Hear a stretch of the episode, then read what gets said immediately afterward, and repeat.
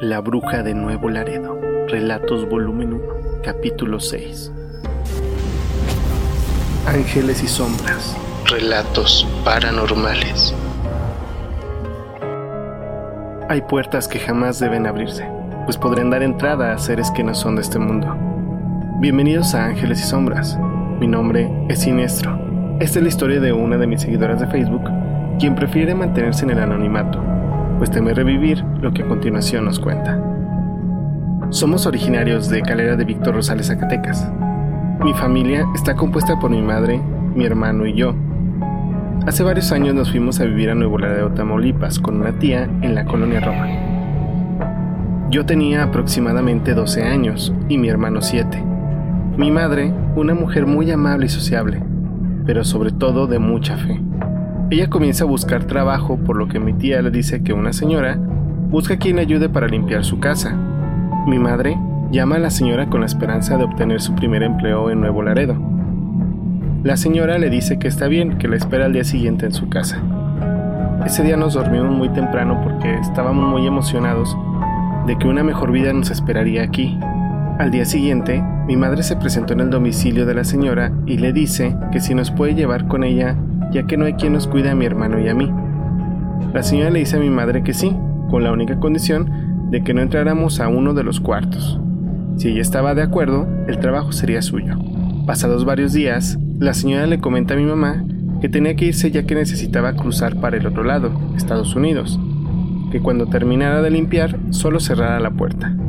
El día transcurría con total normalidad, pero a mi hermano y a mí nos ganó la curiosidad por saber qué había en ese cuarto. ¿Qué es lo que escondían ahí que no querían que entráramos? ¿Acaso escondían los dulces que no querían que nos comiéramos? ¿Habría mucho dinero escondido o tenían algún loco ahí adentro? Como pudimos, nos escapamos por un momento de la mirada de mi madre. Llegamos hasta el cuarto y al abrir la puerta y ver lo que había dentro, nos quedamos helados. No podíamos movernos de la impresión. De pronto gritamos pues estaba una estatua del diablo, tan alta como el techo, todo en color rojo y con una ropa brillante. Había muchas veladoras y una cantidad enorme de muñecos de trapo, todos clavados con alfileres, algunos de ellos con los pies torcidos. Tenían alfileres en los ojos y brazos, la mayoría atados con un listón color negro. Mi madre corrió aterrorizada a donde estábamos. La puerta se cerró sola al momento de que ella entró. Mi madre espantada al ver lo que había dentro de la habitación, nos toma de las manos para salir de inmediato de ahí pero al querer abrir la puerta, esta no se abría. Mi madre desesperada comienza a rezar. En ese instante se escucharon voces, lamentos que salían del cuarto. Las veladoras que se encontraban ahí se comenzaron a quebrar. Todos estábamos aterrados. Cuando mi madre terminó de rezar, la puerta se abrió sola y un extraño olor salía del lugar. Como pudimos, escapamos de la casa. Pasamos noches sin poder dormir. La imagen de esa mujer nos atormentaba en nuestros sueños. Mientras caminábamos a casa, escuchábamos su voz entre susurros. Nos estábamos volviendo locos. No fue hasta que acudimos a buscar ayuda espiritual en una pequeña capilla en el centro de Nuevo Laredo, donde un sacerdote nos dijo que nos habíamos encontrado con una bruja muy mala, pero que nuestra fe podría ayudarnos a liberarnos de ella. Eso fue algo que nos marcó para siempre. Ángeles y sombras. Relatos paranormales. Si te gustó la historia, regálame un like y no olvides seguirme en redes sociales.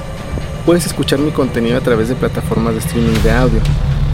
Suscríbete a mi canal de YouTube y activa la campanita para que no te pierdas ninguna de las historias que estaré compartiendo contigo.